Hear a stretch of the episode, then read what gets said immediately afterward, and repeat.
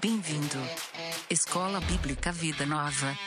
Para aprender e servir melhor Deus, família, igreja e sociedade. Hi, Happy Weekend, estudante! Carlinhos Vilaronga por aqui e você tá ligado que o dia do Senhor tá próximo. Sabe o que é isso não? Ué, como é que você vai estar preparado? Se liga aí!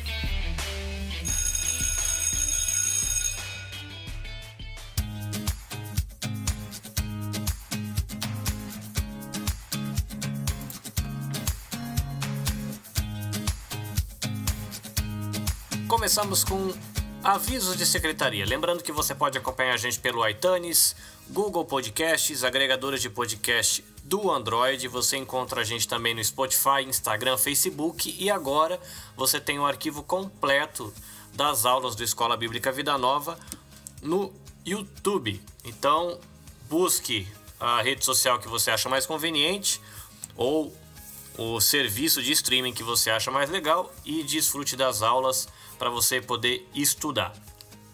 Hermanita, por favor, programa de aula. Hola, profesor. Hola, alumnos. En la clase de hoy conoceremos un poco más de los libros de Naum, Sofonías, Habacuc y Joel. Estos profetas hablaron antes del exilio en Babilonia. Después de nuestro café, una mirada en el libro de Eclesiastes. ¿Listos? Espero que você esteja preparado. Então, pegue sua caneta, seu papel e bons estudos. A gente vai começar tentando se localizar cronologicamente. Na altura que a gente está aqui no nosso panorama, a Samaria, que é a capital do Reino do Norte, já caiu e o povo já foi levado para o exílio na Assíria. Tá? Então, o Reino do Norte é a queda de Samaria e o exílio assírio. A gente vai começar o nosso panorama falando do livro de Naum. Então a gente já está depois do ano 722, que foi quando caiu a Assíria. Naum ele está falando mais ou menos aí na época entre Amon e Manassés, tá? Então é mais ou menos esse período aí. Ano 640 é o período de Josias. Nesse período, a gente vai ter o livro de Sofonias. Tem também o livro de Jeremias, que ele vai ser um livro que vai pegar um espaço bem grande, mas a gente não vai falar dele hoje.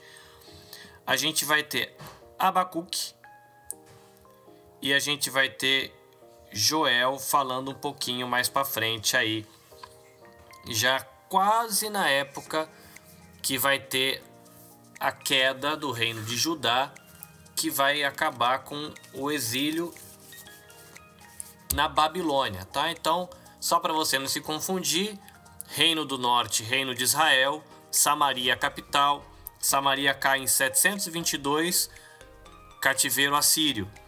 Você tem depois, em 586, a queda de Jerusalém, que é a capital do Reino do Sul, e esse é cativeiro babilônico. Temos os personagens dessa história. Então, o reino de Judá, já que o reino do norte não, não, não existe mais, então a gente não vai ter ele como personagem daqui para frente.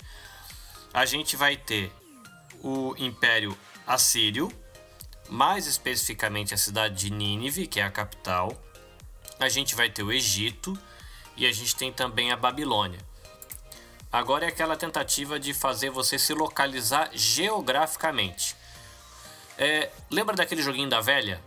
Que a gente faz duas linhas na horizontal, duas linhas na vertical e você cria nove espaços. No espaço que está bem no meio, você imagina que está ali Jerusalém. Tá bom? Em cima de Jerusalém, você coloca a Síria, Embaixo de Jerusalém você coloca o Egito. Então é um sanduíche onde você tem Jerusalém no meio, o Reino do Sul, você tem a Síria em cima e você tem Egito embaixo. Do lado direito, de frente com Jerusalém, você vai ter a Babilônia. Do lado esquerdo de Jerusalém, você tem o mar Mediterrâneo. Então, esse é mais ou menos o cenário geográfico para quando a gente for conversando você tentar, tentar se localizar, tá? Jerusalém bem no meio, num sanduíche onde na parte de cima está a Síria, Nínive, na parte de baixo está o Egito, e do lado direito, de frente com Jerusalém, lógico que isso é bem distante, você tem a Babilônia. E esses são os atores com que a gente vai lidar agora quando a gente for conversar sobre os profetas e aquilo que eles vão dizer. A gente vai começar com o livro de Naum e é um livro interessante porque ele faz um contraste com o livro do profeta Jonas. Se você lembra, Jonas ele fala para a cidade de Nínive e a cidade se arrepende. Naum ele está mais ou menos 80 anos depois, trazendo uma mensagem que tem relação com Nínive, mas diferente de Jonas que vai para lá e fala em Nínive, é, a gente não tem indícios no texto de que Naum ele foi para Nínive. O propósito do texto era ser uma palavra de motivação para o povo de Judá e uma, um período de reflexão, mas era uma profecia que tinha a ver com Nínive. Interessante também você pensar de que quando Naum ele entregou essa profecia, o Império Assírio ele estava no auge. Então, é, imaginar de que aquele grande império forte fosse cair quase um século depois, para quem ouviu essa profecia quando ela foi proferida, era algo quase impensável. Então, quando o povo de Judá estava ali sofrendo as pressões é, do Império Assírio, essa palavra era quase como trazer uma, uma impossibilidade. Era um império, lembrando que era um império que era muito conhecido por sua brutalidade, a crueldade. Era uma, uma, um império que tinha a capital, que era Nínive, muito forte. Então, fala que era, era rodeada de muros, tinha 13 quilômetros de muros, se não me engano, tinha 15 portas em volta da cidade e uma vala de 46 metros que protegia essa cidade de invasão. Então, para quem estava debaixo da opressão do Império Assírio, você ter uma palavra dizendo: olha, vai cair, assim, é, é impensável esse tipo de atitude. Mas é com isso que Deus trabalha. Você tem é, hoje mesmo, né, hoje em dia no cenário político mundial, grandes potências que ocupam aí os noticiários, ocupam as páginas de jornais. Os caras têm um território grande, os caras têm um exército grande, tem gente importante, tem dinheiro, tem poderio militar, tem estratégia. E se você ouvisse uma mensagem profética dizendo da queda de um grande império ou de uma potência militar atual, você também iria assustar. Mas é, a mensagem de Naum tem esse tempero de: olha, não fica admirado com, com esses inimigos poderosos e não fica intimidado pelo poder deles. Porque esses inimigos, no caso a Síria, eles serão julgados pelos mesmos padrões que nós, o povo de Deus, seremos julgados. Então, essa palavra, ela com certeza, elas deram um estímulo aí é, para quando Josias ele assumiu o trono e estava lidando com, com, com essa pressão do Império Assírio e deu um estímulo para ele continuar suas reformas e su, suas reformas políticas, as suas reformas religiosas e não abandonar o caminho. Deus ele anuncia a sua mensagem profética através de Naum, avisa aí sobre o julgamento de Nínive, e o conteúdo dessa mensagem é de que Deus é um Deus santo e ele exige de nós, os seres humanos, santidade. Então, apesar de ser um Deus aí que ele demora um pouco para ficar irado, né, tardio para irar-se, ele não, ele não vai deixar que os seus inimigos saiam impunes. Então, ele é um Deus santo que vai trazer juízo e justiça e também é um Deus poderoso. Então, essas verdades teológicas elas se aplicavam diretamente à situação de Judá, tanto é, como o próprio povo saber de que Deus é santo, que existe santidade, mas também saber de que Deus não deixaria os inimigos impunes. Isso é, trazia conforto, era uma mensagem de conforto para esse povo que estava vivendo ali debaixo da, da opressão da Síria, saber de que eles teriam liberdade, novamente teriam paz, haveria festas, eles teriam tempo para é, adorar a Deus. A profecia ela vai falar sobre o cerco, a captura de Nínive e tudo isso que aconteceu depois com a ação do Império Babilônico quase um século depois. Mas o, o, livro de Naum ele vai dizer sobre as carruagens, sobre o som das espadas, os soldados com medo.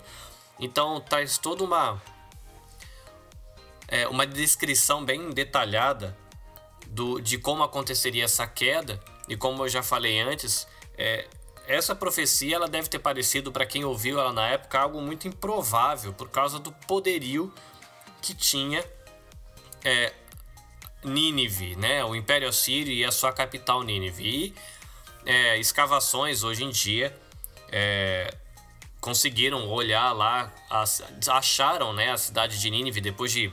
Ela nunca mais foi reconstruída, depois de muito tempo. Depois, algum dos livros que eu vi acharam Nínive em 1800 e qualquer coisa, né? Ela ficou desde a época que ela caiu antes de Cristo, 622 612 a.C. até 1800 e pouco, ninguém sabia onde estava.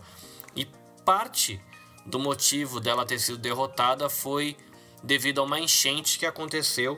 E é interessante que no capítulo 2, é, na 1, ele vai falar também dessa questão da enchente, né? E a arqueologia acabou é, mostrando que realmente essa questão da enchente, a derrota da a queda de Nínive foi uma coisa muito grande.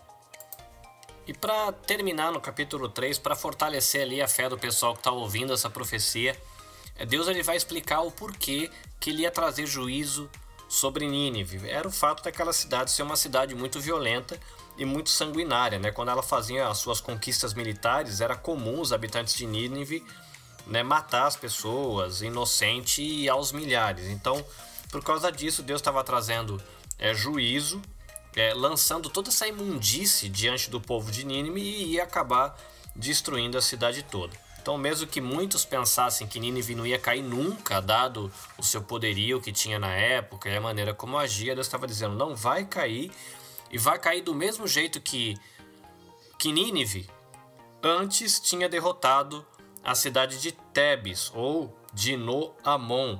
Isso aconteceu em 663 a.C. Então você tem aí o Império Assírio que derrubou e acabou com uma cidade, que é essa cidade de Tebes. E Deus está falando: olha, do mesmo jeito que eles fizeram com essa cidade, no meu juízo eu vou fazer isso com eles. Então, essa referência também à queda dessa cidade de Tebes, que caiu debaixo do poder assírio, e o livro de Naum predizendo de que Nínive cairia, e isso aconteceu em 612 a.C., faz os estudiosos colocarem um livro aí nesse período, né? É quase na época da queda de Nínive, mas também um tempo depois da queda de Tebes, para que todo mundo já ficasse sabendo da situação horrível que a cidade ficou. Então, alguns sugerem que foi, por exemplo, uns 40 anos depois da queda de Tebes e alguns anos antes da queda de Nínive. Qual que é o valor teológico desse livro de Naum?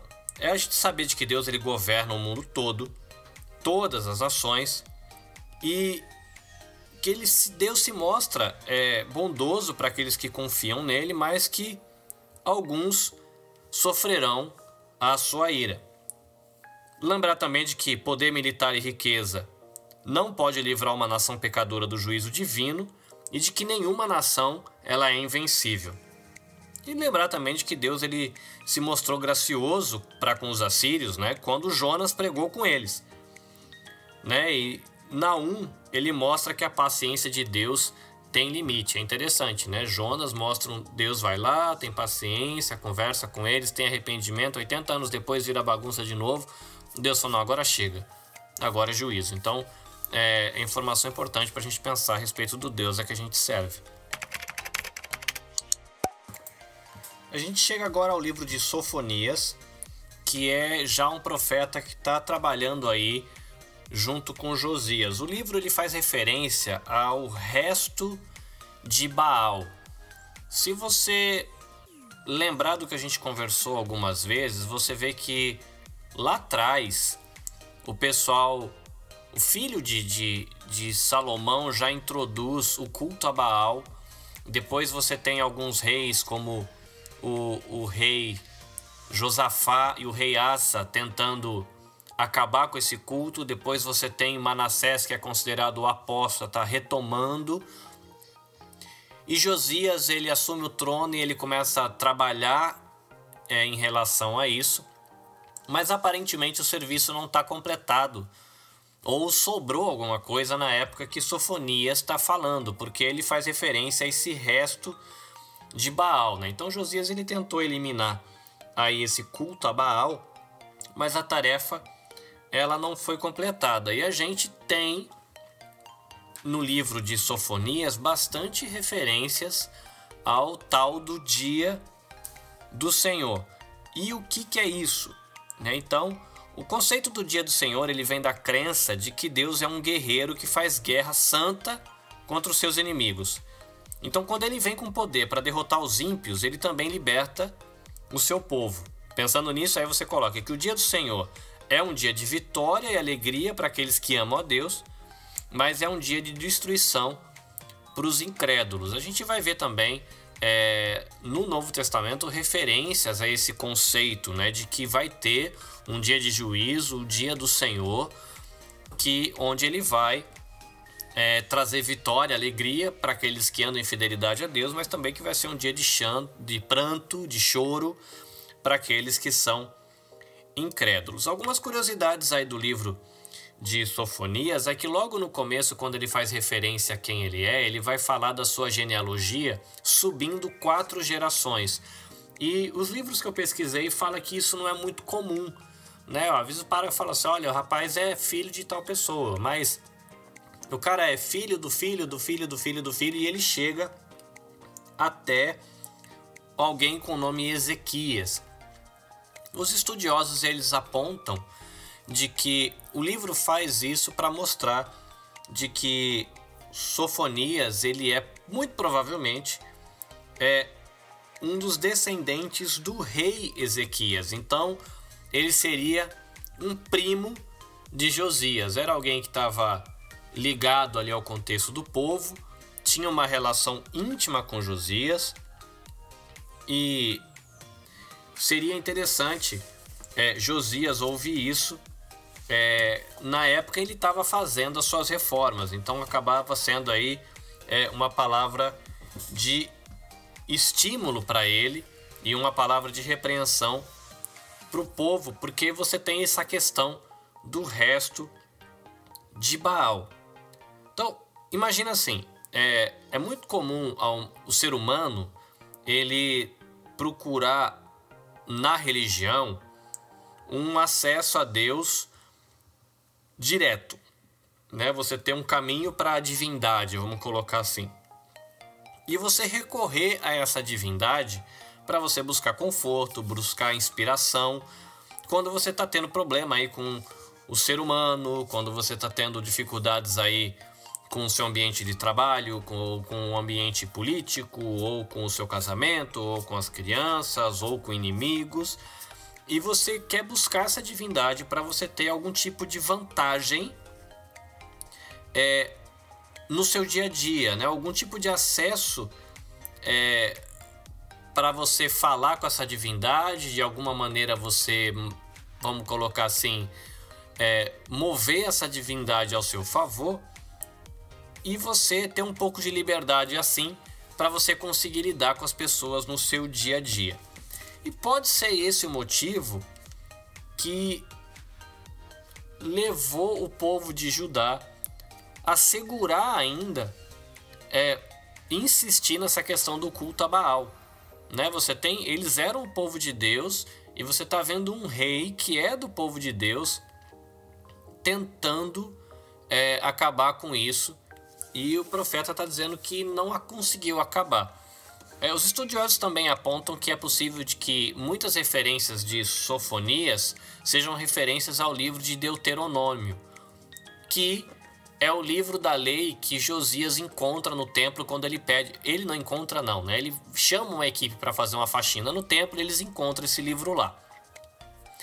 Então, aí alguns sugerem de que Sofonias ele traz a palavra dele em algum momento depois do início das reformas e também um pouquinho depois do encontro do livro da lei.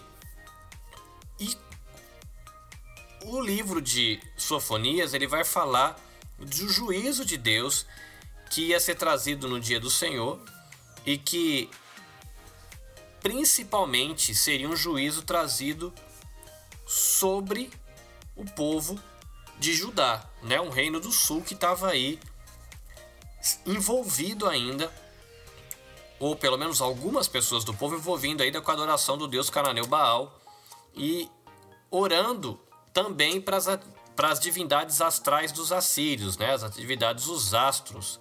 Então o povo, Josias tentando fazer a reforma, o povo se rejeitando isso. E aí Sofonias ele vai declarar de que o dia do Senhor ele não era um julgamento que se aplicava apenas aos pagãos idólatras, né? Que o povo tinha essa ideia, falando, não é o, dia do juízo, né? Como a gente falou antes, que Deus é um guerreiro que faz guerra santa contra os seus inimigos. O pessoal pensava assim, olha, então quando Deus vier no dia do Senhor, é para julgar os outros, não a gente. E Sofonias ele vai falar, não, é um julgamento divino que vai se aplicar a todo mundo. E a ira de Deus ela viria em breve sobre todos aqueles que se recusassem a segui-lo, sejam eles pagãos, sejam eles pessoas do próprio povo. Então aí Sofonias ele vai chamar o povo ao arrependimento, dizendo: olha, vocês é, podem evitar esse julgamento, esse juízo se vocês se arrependerem. Vão para o templo, se arrependam antes que a ira caia sobre vocês. Caso vocês se humilhem, busquem a face divina, sigam seus caminhos, o Senhor lhe será gracioso para com vocês. Mas é, não foi esse caminho que o povo seguiu. Né? O povo insistiu, ou pelo menos parte do povo insistiu na idolatria, na rejeição a Deus. E o livro de Sofonias ele levanta uma pergunta, porque Deus ele começa a falar desse dia do Senhor, onde ele vai trazer juízo para os inimigos e onde ele vai derrotar essas nações é, que o rejeitam, né? nações que também rejeitam a Deus. E você tem que lembrar de que naquela época, você derrotar uma nação, você estava derrotando a divindade daquela nação. Então o Deus de Israel estava dizendo: Eu vou derrotar essas nações, atropelando as divindades deles. E aí Sofonias ele traz uma mensagem de Deus dizendo assim: se Deus está dizendo que ele vai derrubar essas nações porque elas são ímpias, e de que ele vai vencer esses deuses porque eles não são os deuses verdadeiros, por que é então que vocês do reino de Judá insistem em se apegar a divindades inúteis que Deus vai destruir nesse dia do Senhor. Né? Mas, apesar disso, a liderança tinha profanado o templo, né? de liderança religiosa, de liderança política, dizendo de que Deus ele não ia nunca os julgar. Porém, né, o, o livro ele vai terminar aí dizendo sobre restauração e alegria no dia do Senhor, dizendo que se o povo se arrependesse, Deus ele iria contar o povo de Judá como parte do remanescente fiel a ele de todo o mundo. Povo esse, remanescente fiel esse, que tem os seus pecados perdoados, tem lábios puros, que demonstrava atitudes humildes e um viver santo, e que esse remanescente fiel, o qual o povo de Judá podia se unir a ele, se alegraria em Deus, o seu rei, e esse seu rei habitaria no meio do povo, e Deus também se alegraria com o povo, e mesmo que esse povo, né, naquela época, fosse considerado um povo fraco, é, um povo humilde, eles seriam reunidos na sua casa e seriam abençoados. Qual que é o valor teológico do livro de Sofonias para a gente? A gente lembrar de que nenhum pecador, e aí não depende da nacionalidade ou da religião que ele segue, nenhum pecador ele pode evitar a ira de Deus no dia do Senhor. E também para a gente lembrar de que aqueles que se arrependem e se humilham, eles serão purificados e alcançarão bênção de desfrutar a presença de Deus para sempre.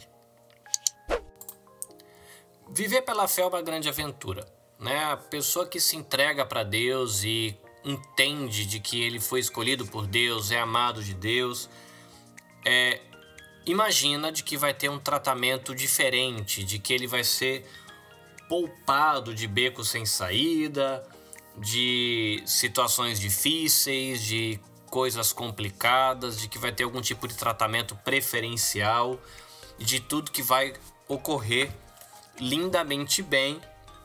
E aí o povo acaba se assustando quando percebe que no dia a dia não é bem assim que as coisas acontecem. Esse é o tema e a crise do livro de Abacuque, né? Um profeta que ele vai expor as suas dúvidas é, diante de Deus. E nisso ele é um pouco parecido porque com o livro de Jó, porque Abacuque ele vai aí é, levantar a, uma questão teológica importante, que é a questão da prosperidade do ímpio e do sofrimento do justo, né? Esse é o tema do debate do livro de Jó. E Abacuque ele levanta esse debate novamente. Por que, que o ímpio prospera e por que, que o justo é, sofre? Então a gente tem que entender em que ambiente que isso aconteceu. Então Abacuque ele está falando é, um pouco depois da queda de Nínive. Lembra que Naum profetizou que Nínive ia cair? Nínive cai em 612. Mas Abacuque ele também está falando é, um pouquinho antes de que Nabucodonosor, e isso em 605, é, ele tivesse uma fosse uma grande força é, militar aí com o Império Babilônico. Então, Abacuque ele fala entre a queda de Nínive e o surgimento aí do Império Babilônico com uma grande potência, um grande império na mão de Nabucodonosor. Uma curiosidade sobre Abacuque é porque o livro ele vai terminar com uma oração que ela foi musicada, ou seja, foi colocada a melodia e é uma oração que tem foi escrita num estilo aí que é como se fosse um salmo e ele faz referência a instrumentos musicais, a diretores de músicas, que são elementos aí que eram muito importantes na adoração no templo. Ele fala de, do Yahvé, de Deus está no templo. Ele emprega aquele termo que a gente viu quando estava estudando os Salmos, que é o selar, que é um, pode ser uma pausa, pode ser um coro. Então muitos entendem que é, o profeta ele tinha algum envolvimento no templo e de que ele fosse talvez um dos levitas cantores e por isso é, os, esse estilo e essas menções musicais e o estilo da oração ter essa questão do salmo. Mas Abacuque ele teve que lidar com essa crise, né, de por que que o ímpio prospera e o justo sofre. E o que, que levou a ele a esses questionamentos?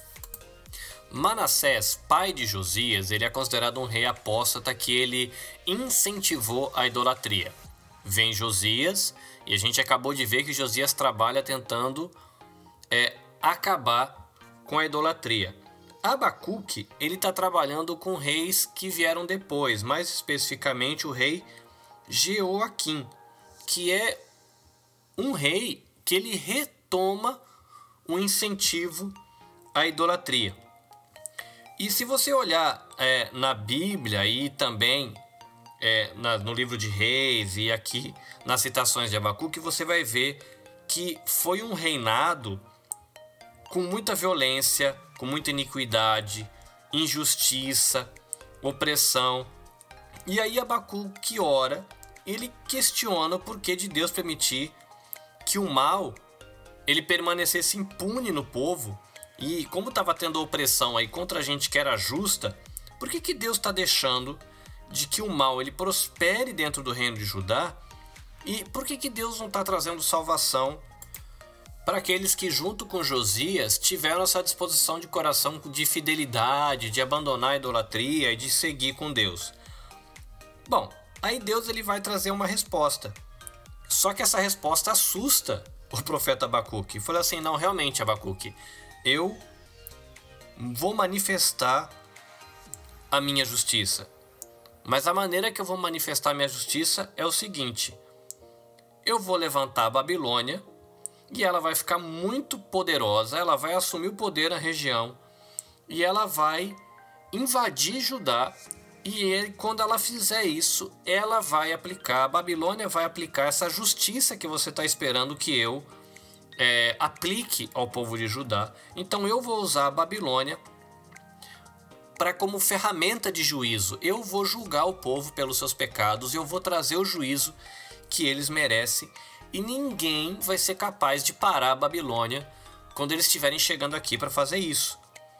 Eles seriam rápidos, né? Existem imagens de que o povo, a Babilônia seria rápida como um leopardo e de que zombaria de Judá por ser frágil e ia destruir Judá. Então, o profeta Abacuque que primeiro ora para Deus, falando: Deus, traz justiça. Por que, por que, que o Senhor não, não traz juízo aqui é, dentro de Judá e protege o povo justo? E aí Deus fala: Não, eu vou trazer juízo, vou levantar a Babilônia e eles vão ser minha ferramenta de juízo. E aí agora Abacuque ele ora de novo e fala assim: Poxa vida, peraí, Deus, vamos conversar direito sobre essa justiça sua aí que eu não estou entendendo. Como é que o Senhor vai pegar e o Senhor disse que ia proteger o seu povo como é que o Senhor vai deixar uma outra nação que tem um comportamento muito pior do que o nosso vir e eles aplicarem juízo sobre a sua nação? Deus, essa justiça não faz sentido. Eu orei para o Senhor trazer juízo, mas como é que o Senhor vai usar alguém que é pior na cabeça aí, olhando como Abacuque enxergava a coisa, como é que você vai pegar um povo pagão para trazer juízo sobre o povo de Deus, sendo que o pagão é pior do que o povo de Deus nesse sentido? E ele entra em crise. Então, Deus ele entrega uma resposta para Abacuque, de novo ele responde em duas partes e ele pede para Abacuque é, registrar essas respostas em tábua para que todo mundo pudesse ver essa resposta depois. Bom, a primeira, e aqui que é interessante, que ele falou assim: olha, os justos devem viver pela fé em tempo de dificuldade. Né? Lembra quando a gente tem lá na frente, acho que Paulo falando, né? O justo deve viver pela fé. É desse texto aqui que foi tirada a citação do Novo Testamento. Então é nesse ambiente de incerteza, onde Deus está levantando o juízo de um jeito que o profeta não está entendendo, que Deus fala: olha, primeiro, o justo ele deve viver pela fé em tempos de dificuldade, já que os meus caminhos às vezes são misteriosos e estão além da compreensão humana. Então Deus ele chama Abacuque para confiar nele. Fala, Abacuque, confia em mim. Em segundo lugar, Deus ele vai mostrar para Abacuque de que os babilônios, que eram orgulhosos, que eles estavam saqueando as nações com violência, que eles prosperavam na bebedice, adoração de ídolos de pedra, de que eles não tinham a aprovação de Deus e de que eles também seriam exterminados e a violência é, se, chegaria a eles também, porque um dia a glória do Senhor encheria toda a terra. Então Deus estava usando um povo como ferramenta de juízo contra Judá mas não queria dizer que Deus aprovava a Babilônia. Deus ele estava usando esse povo como ferramenta, mas esse povo também é, seria alvo aí da justiça de Deus e Deus ia trabalhar com esse povo. Então, Abacuque ele termina o livro, né, com uma oração de novo, pedindo para misericórdia em tempo de dificuldade, porque ele é, entendeu o que Deus quis dizer, viu de que era inevitável, de que era o caminho que Deus escolheu. Então, ele pediu: Olha, Deus, tenha misericórdia quando o Senhor for derramar a sua ira. E ele acabou, Abacuque acabou tendo a sua fé renovada quando ele começa é, lembrar do poder de Deus no passado, de como é, Deus ele trabalhou para salvar o seu povo, ele lembra do, do poder divino e ele lembrando também do poder divino, ele acaba aí ficando com medo da ação de Deus, mas ele é, se alegra em Deus e essa dúvida, né, esse peso que, que oprimiu ele, levantou esses questionamentos, ele acaba entregando na mão de Deus. Qual que é o valor teológico do livro de Abacuque para a gente? De que muitas vezes os caminhos de Deus eles são um mistério para a gente, mas a gente tem que lembrar de que o caráter de Deus é que dirige a maneira dele agir. Às vezes a gente não entende né, como é que Deus está realizando algumas coisas, mas é o caráter de Deus que dirige. Então, o fato de haver justiça na terra não quer dizer de que os inocentes nunca sofrerão, mas também quer dizer que Deus está com os que sofrem. Né? Às vezes você tem o Deus que está agindo com justiça na terra, mas há sofrimento para o justo e Deus está ali com os justos. E uma coisa também para a gente lembrar de que o justo ele vai viver pela fé. O poder de Deus e a misericórdia de Deus, que já foram revelados no passado, são coisas que vão dar força para a gente enfrentar com alegria as dificuldades do presente. Né? E essa expressão, o justo viverá pela fé, é essa expressão que é usada depois em Romanos, em Gálatas, em Hebreus. Lembrando aí de que ninguém é, chega no céu, né? Não chega a viver eternamente com Deus por causa daquilo que faz, mas que a salvação depende exclusivamente da graça de Deus e da fé.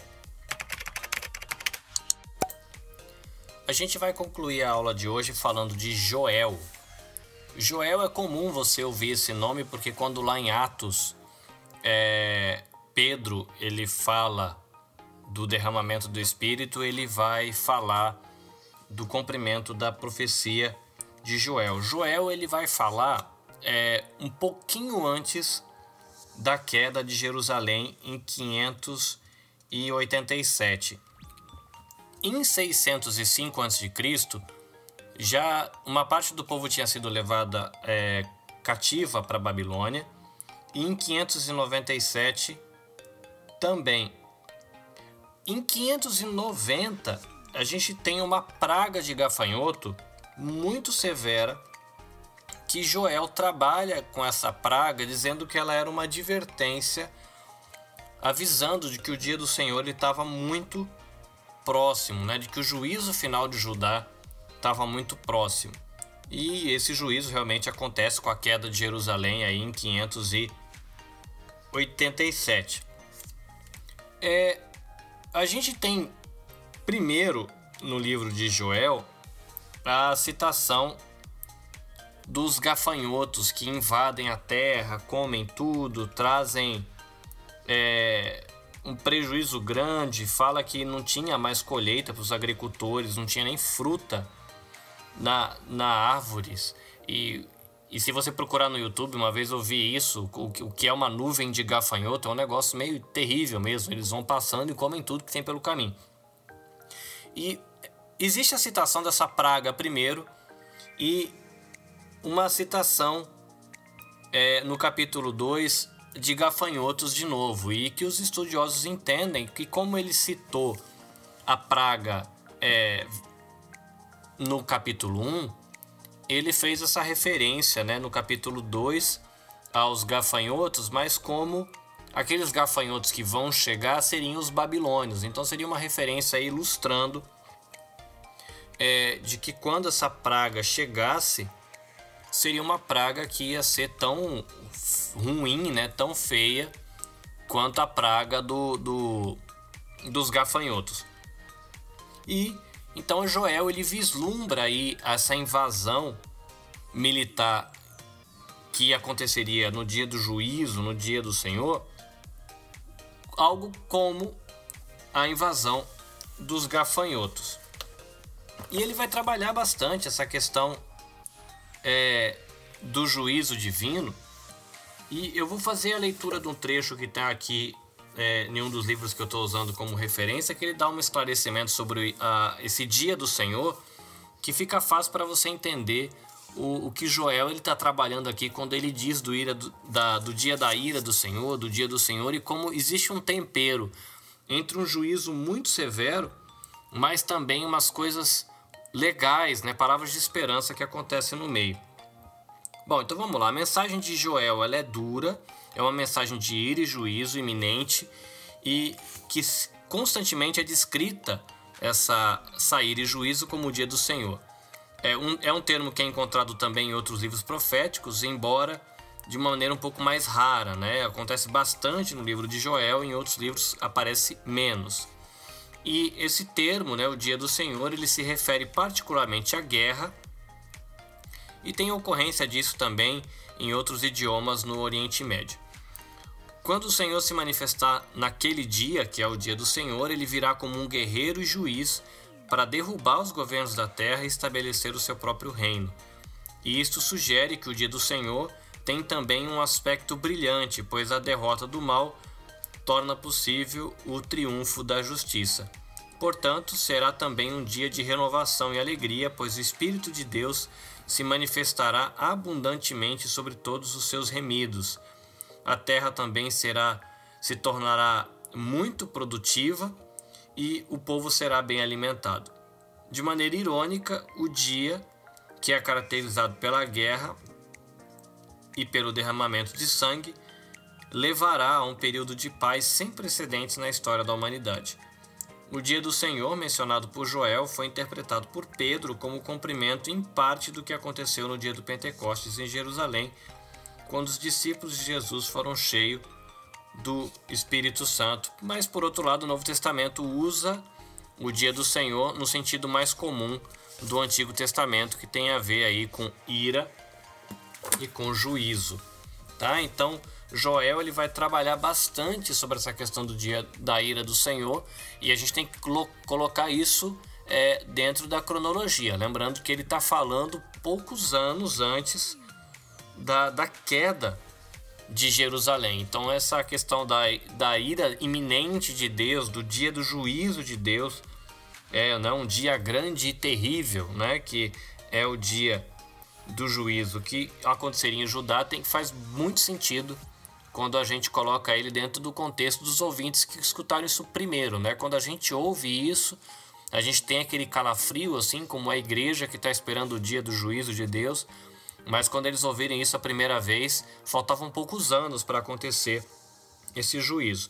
E como a gente leu, é, o dia desse dia do juízo de Deus é um dia que vai ter é, a questão de um juízo muito severo, mas também é um dia de graça, né, onde Deus ele vai derramar o espírito dele sobre toda a carne de uma maneira nova para todos aqueles que invocam o nome dele e esses vão ser salvos. Né? Deus ele vai sentar para julgar todos os povos no dia do Senhor e todos vão saber de que ele é Deus e ele vai habitar em Sião. E qual que é o valor teológico aí do livro de Joel? Bom, primeiro de que a única maneira da gente evitar o julgamento de Deus é a gente se arrepender verdadeiramente e confiar na misericórdia de Deus. Outra coisa é que no dia do Senhor, Deus ele julgará os ímpios e ele abençoará os justos com as suas presença. Então a gente tem aí bastante coisa. A gente ainda vai tratar ainda de Jeremias e Obadias na próxima lição, que ainda são profetas do período pré-exílico. Como você estudou bastante, eu quero convidar você a passar o seu tão merecido café, pegar um biscoito para a gente conversar um pouquinho. Cough break. Cough break.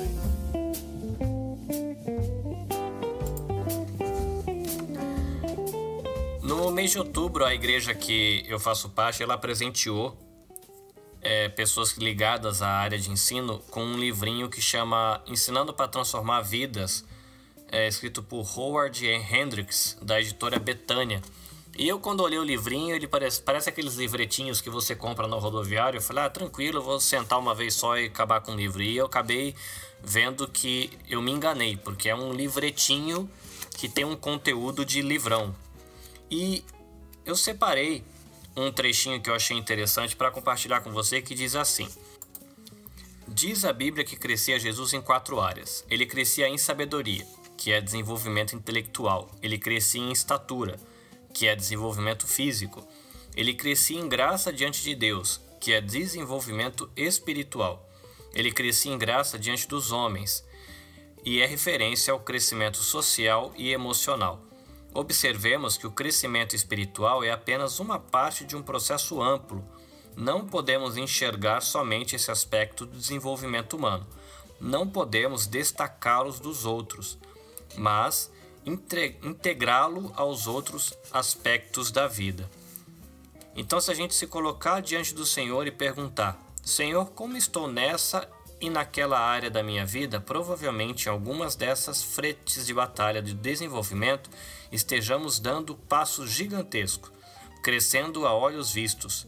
Em outras, talvez estejamos marcando passo, tendo ainda um longo caminho a percorrer.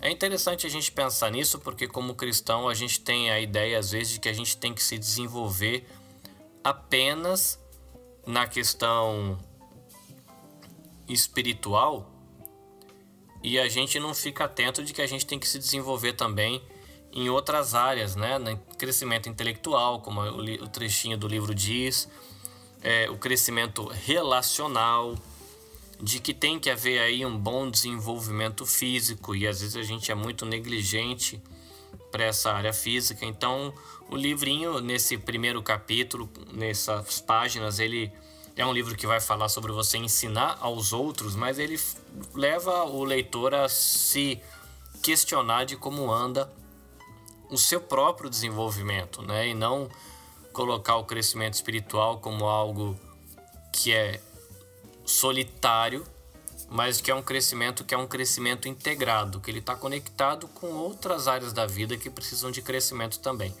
Então fica aí, né, a reflexão para gente pensar em como anda o nosso crescimento em muitas áreas da vida.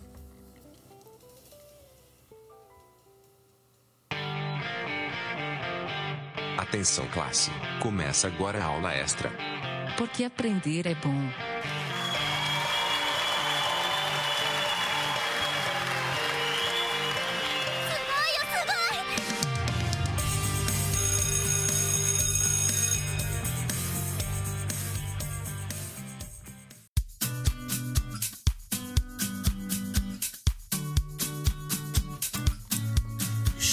A mais um livro aqui na aula extra e a gente vai dar uma olhadinha no livro de Eclesiastes hoje e algumas informações básicas do livro. O autor foi Salomão, a gente coloca aí como um livro que da data de 935 a.C.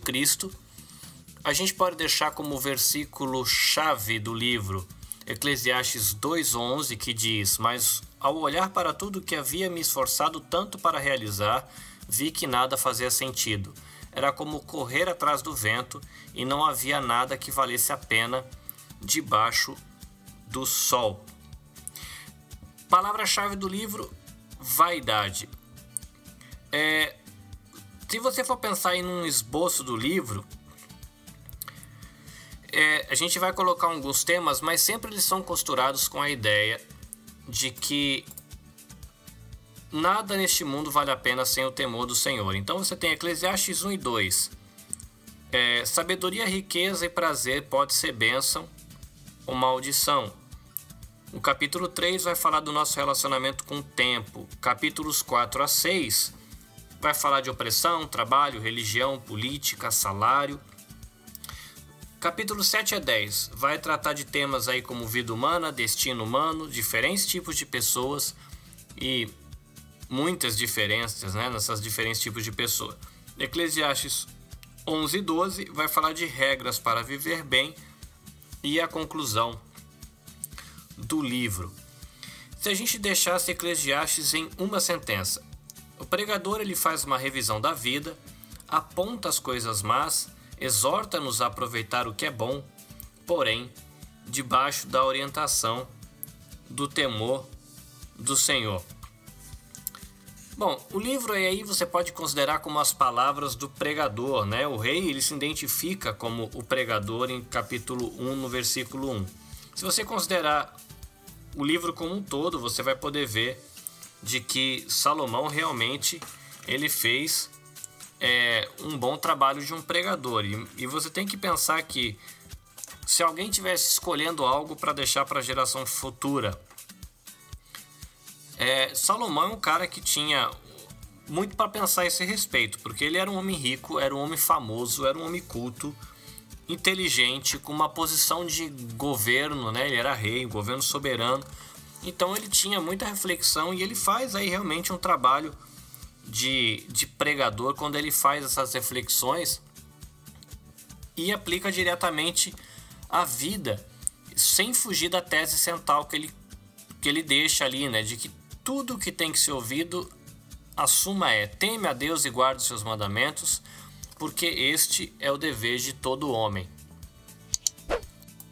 Algumas reflexões que podem surgir aí a partir é, do livro de Eclesiastes. Vamos lá, capítulo 1 e 2, que são capítulos que estão tratando de sabedoria, riqueza e prazer, que pode ser bênção ou maldição.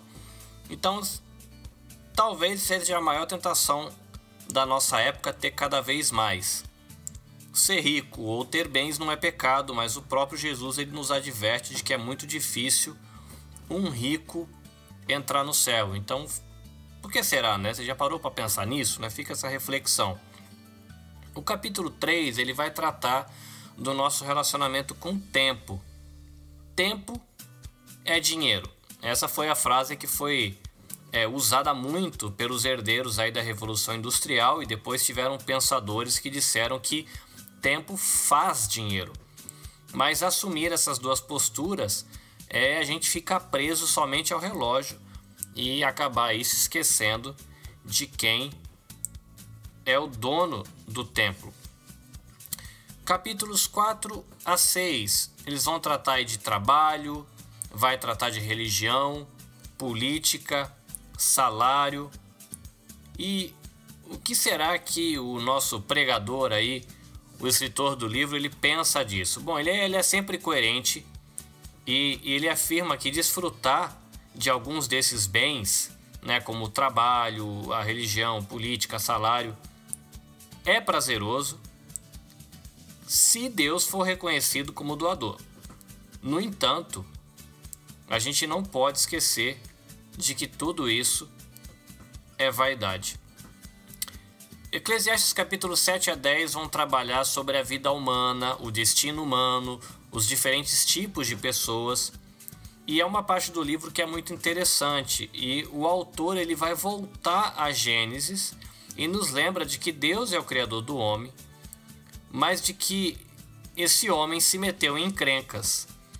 E no decorrer dos capítulos, né, do 7 a 10, ele vai enfatizando, enfatizando aí a eterna luta é, entre o bem e o mal e colocando o sábio e o tolo como evidência dessas diferenças.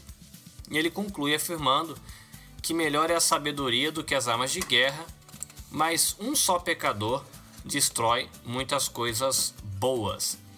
Eclesiastes 11 e 12 vão trazer aí regras para o viver bem e vai terminar com a conclusão do livro.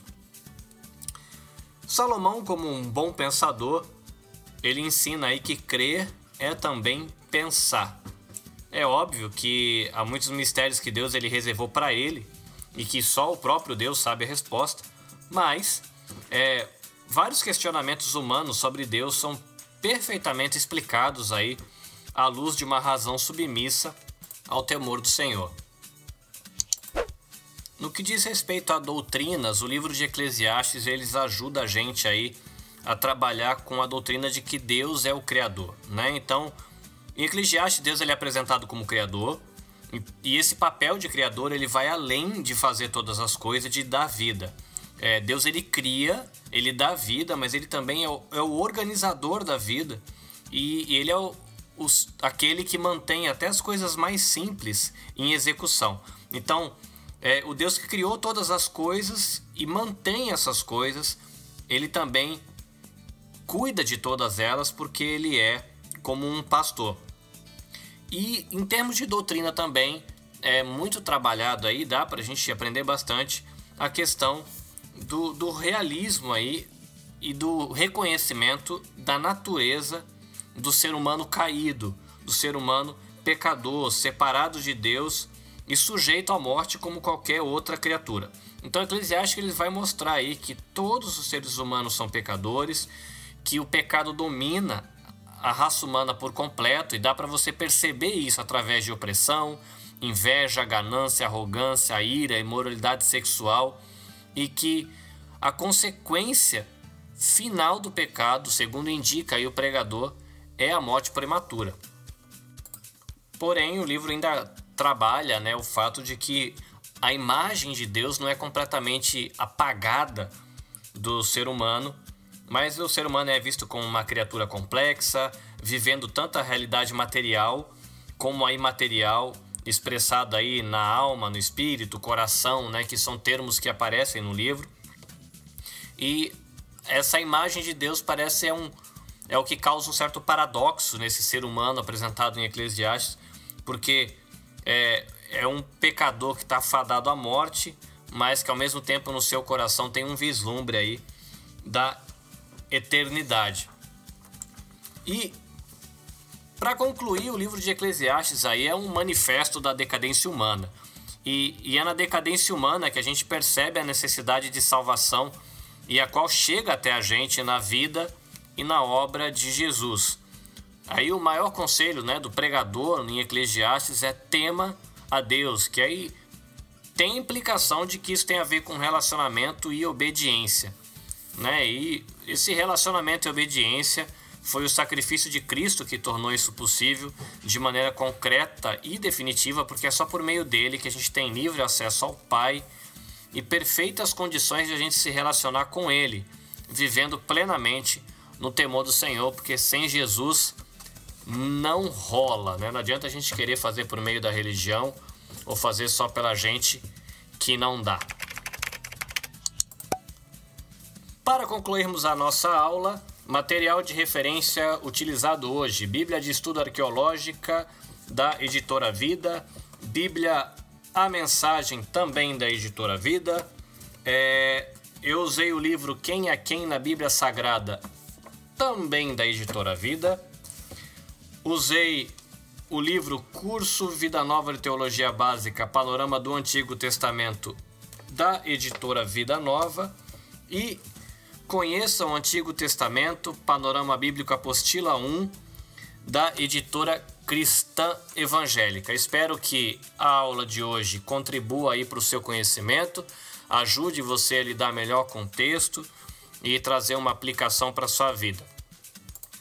E juntando o que a gente viu na aula, no café e agora, já que o dia do Senhor está perto e a gente tem esse grande desafio de crescer em várias áreas da vida, então vamos seguir o conselho aí de Eclesiastes lidar bem com a administração do nosso tempo, para que a gente consiga crescer e glorificar o nosso Criador no nosso dia a dia. Tá bom? Deus abençoe você.